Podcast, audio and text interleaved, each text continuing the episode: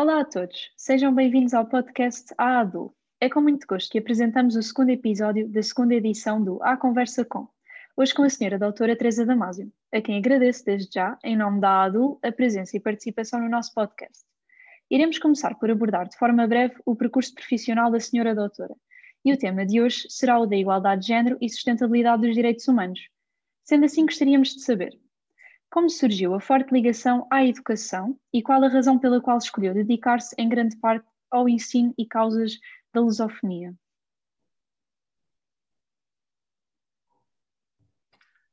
Uh, boa tarde a todos, muito obrigada pelo convite para estar aqui presente no podcast da Associação Académica dos Estudantes de Direito da Universidade Lusófona, que há muitos anos atrás ajudei a criar.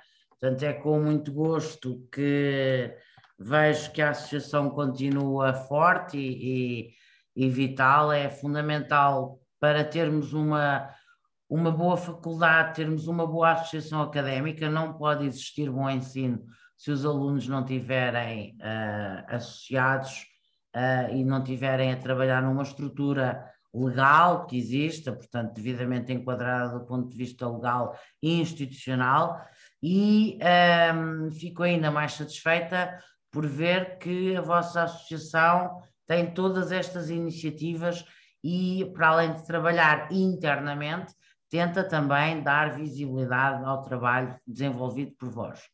Um, a minha ligação à educação advém uh, da minha vivência familiar e de eu ter crescido num ambiente onde uh, basicamente só se falava de educação. Um, e, portanto, isso adveio do ambiente de casa. Um, a ligação à lusofonia, também pelo mesmo motivo, desde criança que eu fui habituada a lidar com pessoas dos países lusófonos, nomeadamente de Angola e de Timor-Leste, e cresci uh, dentro deste ambiente. Depois, naturalmente, foi algo que foi uh, sendo aprimorado. Eu diria que, neste caso, a minha formação jurídica foi fundamental para eu uh, me embrenhar cada vez mais na educação e na lusofonia. Quando estava no, na Faculdade de Direito da Universidade Lusófona, nós tínhamos muitos alunos lusófonos, muitos mesmo, muitos mais do que o que temos hoje.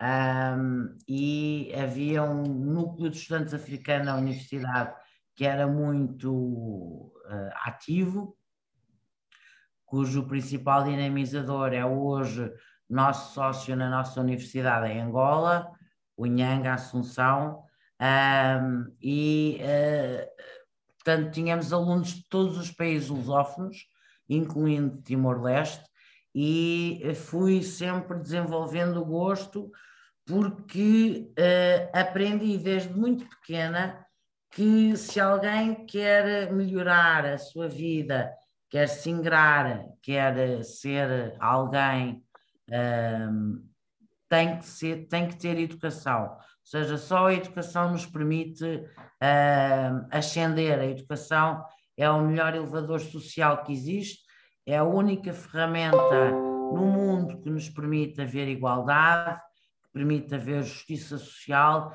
e que permite haver equidade. Uh, sem a educação nada disto é possível uh, e sem a educação não há igualdade de oportunidades, não há o desenvolvimento sustentável, uh, não há liberdade, não há democracia. E, portanto, a educação é uma batalha permanente, é algo que se tem que fazer um, 24 horas por dia, com muito afinco, com muita dedicação, mas que se vê sempre os resultados. Portanto, nós lançamos uh, as sementes à terra e nascem uh, sempre flores, há sempre germinação de novas ideias, de novos negócios, há, há, há efetivamente uma enorme evolução e, e acho que é uma das áreas para se trabalhar, porque uh, vêm sempre os resultados, não é? Muito obrigada. Qual a importância que o direito e a política ocupam na sua vida? Considera que tem sido um meio para defender aquilo em que acredita, como é o caso da igualdade de género, multiculturalismo, bem-estar social, entre outros? Uhum, claro que sim. Uh, eu não me vejo a ter tirado outro curso e a ter a minha formação toda. Uh, embora depois no meu mestrado tivesse estudado também no direito, o direito consuetudinário moçambicano, do sul de Moçambique, mas uh, considero que sem ter tirado o curso de direito não faria o que faço hoje, nem teria do mundo a visão que tenho hoje. Uh, creio mesmo que o curso de Direito é de facto daqueles dos cursos mais completos que eu conheço. Uh, é muito exigente, uh, mas isso obriga também a pessoa a tornar-se uh, um quase um sobrevivente, não é? Porque o curso, o curso de Direito deve ser muito difícil. Se não for muito difícil, está a ser maldade. Um, por outro lado, a política também foi alguém presente na minha vida desde muito nova uh, e, portanto, consegui ter uma carreira política a par do meu trabalho e da minha vida profissional. Um, gosto muito da política, hoje sou, sou autarca, sou presidente da Assembleia de Freguesia Benfica, uh, já não tenho qualquer cargo político, uh, tirando esse, mas uh, faço política, como eu costumo dizer, no meu dia a dia. E a educação é, de facto, uma das melhores ferramentas políticas que nós temos, porque nos permite intervir diretamente na vida das pessoas. Um, e eu convido todos aqueles que ou têm uma má imagem dos políticos ou uma ideia deturpada da política de se envolverem porque se nós não estivermos envolvidos, efetivamente dizemos mal, porque nós muitas vezes temos mal do desconhecido, temos medo do desconhecido, não é? E há muita gente que diz mal da política porque efetivamente não conhece, nunca participou, não sabe como é que é. E portanto tende a dizer que os políticos são todos corruptos, que está na política são um bando de malandros, e não é de todo assim.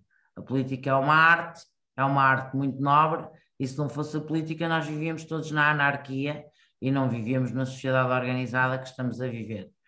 O direito, creio que é algo natural na política. Uh, nós vemos que a maioria dos políticos são oriundos da área do direito. Uh, a minha cabeça está muito organizada em termos jurídicos, não é? Isto depois o direito quase torna-se um vício porque nós, no nosso dia a dia, na nossa forma de estar, na forma como nos relacionamos com os outros, uh, no pensar, no estar, nós somos muito formatados pela nossa educação jurídica, uh, mas eu só vejo benefícios nisso. Sei que eu costumo dizer que um advogado é igual no mundo inteiro, porque ele tem determinados ritos, a forma como fala, a forma como se apresenta. Uh, o interesse que tem pelas matérias, uh, portanto, vem o direito padroniza-nos, não é? Uh, e, e, para estarmos na política uh, temos que ser muito racionais, temos que ser muito rigorosos, temos que ser muito trabalhadores, temos que ter muita força de vontade e acho que isso são tudo características de quem estuda direito, porque é de uma tal exigência que, que nos formata de determinada maneira. Muito obrigada. Qual o maior desafio até agora da sua vida profissional? E fazendo a ligação com o nosso tema de hoje, alguma vez sentiu que ser mulher dificultasse de algum modo o seu trajeto profissional? Não, nunca, nunca senti isso. Graças a Deus nunca fui vítima de qualquer tipo de discriminação um, quer na vida política, quer na minha vida profissional. Um, nunca senti, nunca senti isso. Um, sinto sim que as mulheres têm que provar muito mais que os homens para conseguirem ser reconhecidas seja, um homem é muito mais facilmente reconhecido, uh, independentemente daquilo que faça, do que uma mulher.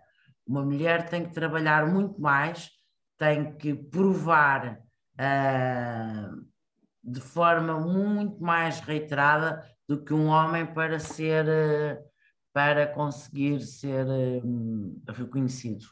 O meu maior desafio profissional, tive vários, não é? Olha, o arranque da Faculdade de Direito foi um, uh, era começar uma faculdade do zero, uh, com o professor Pessoa Vaz e com o professor eh, António Lopes Batalha, uh, mas tive vários, o último agora de ser administradora do Grupo Ensinos, um grupo com 14 escolas é um grande desafio profissional, porque são escolas que vão desde a creche à, à universidade, portanto, que preenche todo o sistema educativo português, uh, ter milhares de alunos, ter mais de mil colaboradores, portanto, é, uma, é de uma grande, é de uma enorme exigência.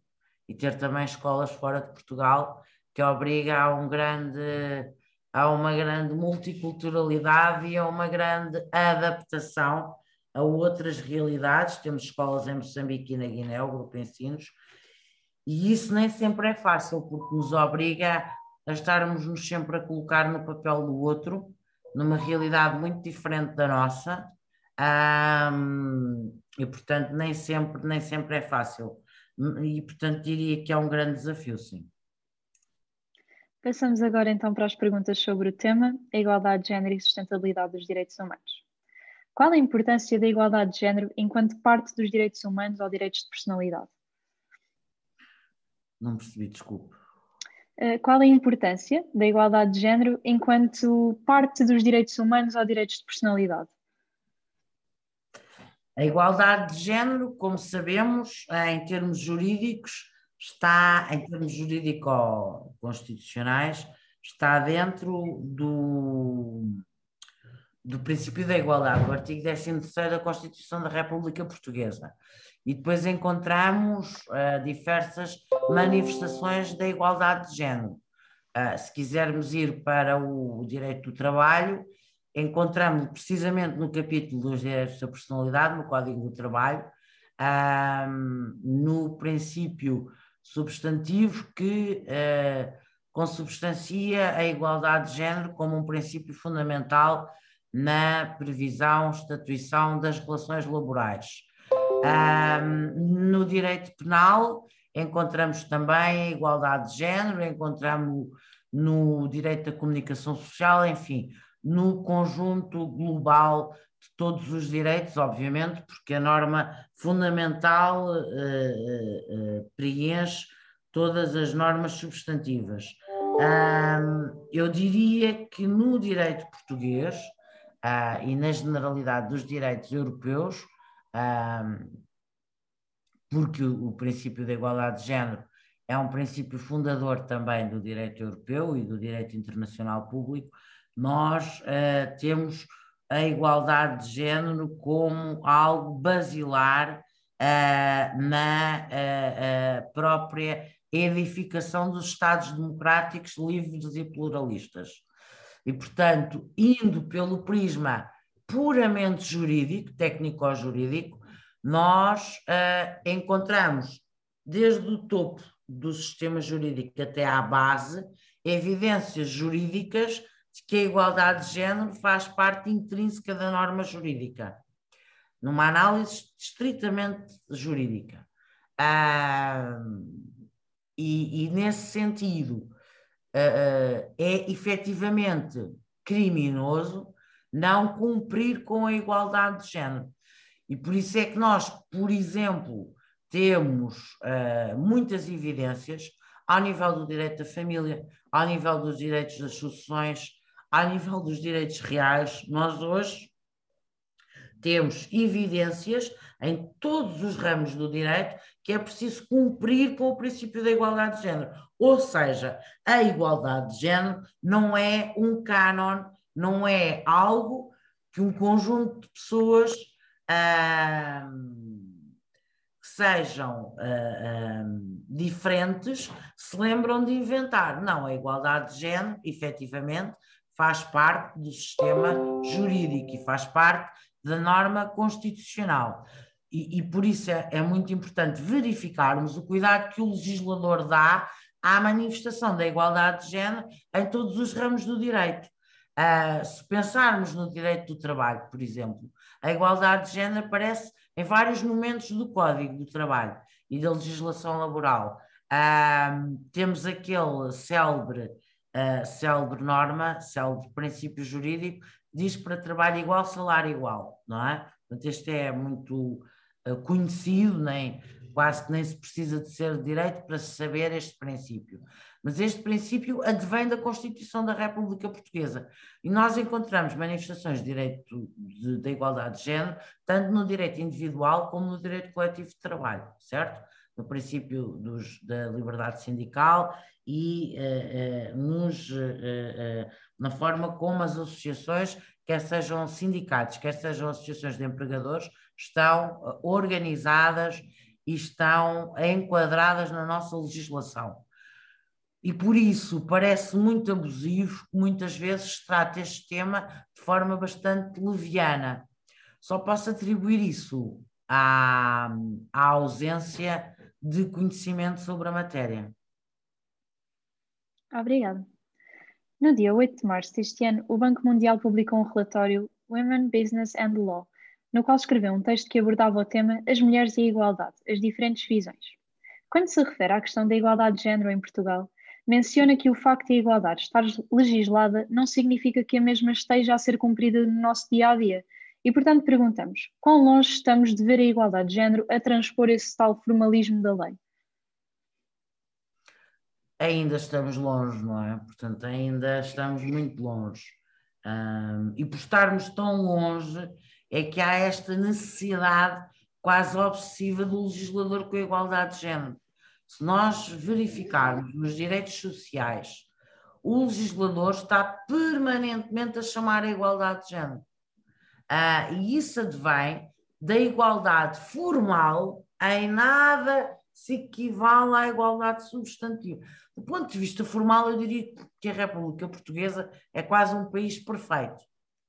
Nós, efetivamente, temos todas as normas, vejam das últimas normas que foram da, da, da último aperfeiçoamento da legislação no que tange à presença nos conselhos de administração das empresas cotadas em bolsa, por exemplo.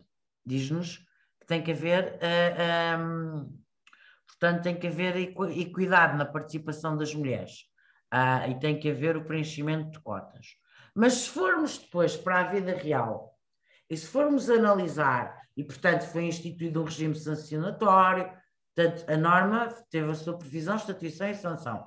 Mas se nós formos analisar todas as empresas, nós vamos verificar, não encontramos as mulheres em todos os conselhos de administração. Portanto, nós não conseguimos. Se nós formos analisar e a, autoridade para as condições do trabalho não consegue, porque não tem pessoal suficiente para fazer essas auditorias nas empresas, mas se nós fôssemos a ver, a maior parte das mulheres não ganham o mesmo que os homens. Respondem-me assim, bem, isso é porque provavelmente os instrumentos de regulamentação coletiva não são uma, algo generalizado em Portugal. E a maioria das relações laborais advém de contrato individual de trabalho. E como nós sabemos, quando há um contrato individual de trabalho, a norma, as cláusulas contratuais são discutidas entre trabalhador e empregador. Quando há um IRCT, as normas são aplicadas através de um instrumento que eh, mereceu a concordância dos sindicatos e das associações de empregadores. E, portanto, quem tem a sua norma, o seu contrato de trabalho aplicado pelo IRCT, a priori terá os mesmos níveis remuneratórios. Mas reparem, não é bem assim, porque pode-se dar um aumento ao senhor X por, por exemplo, um aumento da produtividade, por mérito, enfim, por um conjunto muito vasto de fatores, e não se dar à mulher. E, portanto, nós entramos logo outra vez numa a, a, a divergência remuneratória, apesar daquelas duas pessoas estarem sobre a base do mesmo IRCT. Portanto, uh, eu diria que, do ponto de vista substantivo, nós ainda temos um longo caminho a percorrer. e devemos ter a preocupação de uh, uh, estar permanentemente ou quando seja possível a falar destas matérias. Quanto mais falemos destas matérias, mais se consegue chamar a atenção para a questão da igualdade de género. Um, e as mulheres têm o dever de uh, liderarem pelo exemplo e de efetivamente chamarem a atenção sobre estas questões. No entanto, eu gostava de chamar a atenção para aquele célebre discurso de, de Hillary Clinton, perdão, na Conferência de Pequim, em que disse que os direitos das mulheres eram direitos humanos e os direitos humanos eram direitos das mulheres. Ou seja, a igualdade de género não é uma questão feminina. A igualdade de género é uma questão genérica de toda a raça humana. Portanto, não são só as mulheres que têm que defender a igualdade de género. Está provado que quando houver o cumprimento total da igualdade de género, ou seja, quando tivermos 50% de homens e 50% de mulheres em todos os lugares, quer nos organismos públicos, quer privados, nós conseguiremos ter um melhor nível de vida, nós conseguiremos ter um maior desenvolvimento económico e um maior desenvolvimento sustentado. Portanto, é um longo caminho a percorrer. Uh, eu diria que nós nem sequer estamos a meio do caminho. Portanto, falta efetivamente muito para lá chegarmos. Nós conseguimos hoje ter raparigas nas universidades, já nos doutoramentos já temos muitas raparigas, mas mesmo assim, quando saltamos para as empresas, nós nas chefias intermédias temos muitas mulheres já, um número muito razoável, mas quando, quando passamos para as altas lideranças, continuamos a ter basicamente homens. E isso significa que falta aqui dar o, o salto da liderança intermédia para a chefia de topo continua a ser muito masculina. E como continua a ser muito masculina, nós não conseguimos introduzir as alterações nas empresas, nem nos organismos públicos. Porque, mais uma vez, nós lideramos sempre pelo exemplo. E, portanto, é normal que, se for uma mulher a liderar, ela tenha a tendência para empregar mais mulheres. Porque, infelizmente, nós sabemos que uh, o emprego da mulher muitas vezes é visto como Uh, vamos empregar uma mulher, ela vai ter filhos, vamos empregar uma mulher, ela vai faltar para ir com os filhos à escola, vamos empregar uma mulher, ela vai faltar quando os filhos estiverem doentes. Ou seja, o emprego no feminino está ligado a um conjunto muito grande de estereótipos faz com que seja preferível o emprego no masculino.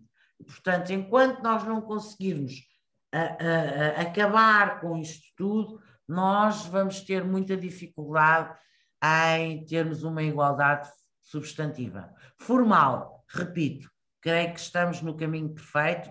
Eu acho que, aliás, nós temos leis muito boas uh, em todos os ramos do direito. Há uma enorme preocupação por parte do legislador, uh, mas efetivamente a sociedade ainda não respondeu. Obrigada. Fazendo um bocadinho a ponto com aquilo que acabámos de falar, eh, considera que faz sentido existirem leis eh, ou normas que assegurem a paridade, por exemplo, na política? Acho que sim, acho que é essencial. Acho que é essencial. Sou 100% a favor da, das cotas. Uh, considero que sem esses mecanismos as mulheres nunca alcançam locais, nunca conseguem. Uhum. Sem mecanismos de discriminação positiva, que são, aliás, como sabem, permitidas na nossa lei, estão estatuídas, não é? nós nunca teríamos as mulheres em determinados lugares. Ou seja, a cultura do patriarcado ainda é muito vincada. Percebe? Muito obrigada. Como é que se promove a igualdade de género não levando à discriminação? Ou seja, como é que podemos traçar uma distinção clara entre o feminismo e o feminismo? utilizando sempre critérios de justiça social e não entrando em fanatismos, obviamente. Qual o próximo passo que deveria ser dado no combate à desigualdade de género a nível mundial e mais especificamente em Portugal? Creio que tem que haver mais atenção no domínio da legislação laboral, nas questões remuneratórias e na questão da consolidação da carreira profissional. No relatório abordado há pouco, fez alusão a oito indicadores relevantes a esta temática relacionados com a vida das mulheres, nomeadamente a mobilidade, o local de trabalho, remuneração, casamento, parentalidade, empreendedorismo, rendimentos e sistema de reforma. Considera que existem outros setores que devem ser abordados? Olha, a questão da saúde é uma questão fundamental para haver igualdade de género. Uh, o acesso à saúde, uh, a saúde na, na, adolescência, a saúde da jovem mulher, o planeamento familiar, tudo isso são capítulos muitíssimo importantes. Uh, o direito do trabalho, já referi, as políticas de habitação, creio que também têm que ter uh, muito em consideração uh, a questão das mulheres uh, e, regra geral, todos os direitos deverão ter a banca, não é? Que tem que ter, obviamente, é um setor muito masculino, portanto é necessário ter muita atenção às questões do emprego no feminino e, em regra geral, todos os direitos. Mas, portanto, os básicos, os básicos são o direito do trabalho, o direito à saúde, o direito à família, o direito às sucessões. Muito obrigada. Uh, penso que chegamos ao fim, não temos mais perguntas. Agradecemos muito a presença da senhora doutora Teresa Damásio aqui no nosso podcast. Foi um, um grande prazer tê-la aqui. Uh, e pronto, muito obrigada. Eu é que agradeço, desejo os maiores sucessos para esta vossa iniciativa, para todas as outras ah, e fico muito feliz de ver duas alunas aqui neste projeto a darem um rosto no feminino e a darem o um exemplo a todas as outras colegas que se devem envolver, porque estar na universidade também não é só estudar, ah, nem participar nas praxes, é envolvermos em todas estas atividades. Muito gosto. Muito obrigada, igualmente. E disponha, está bem? Obrigadíssimo. Muito obrigada. Boa tarde. Boa tarde.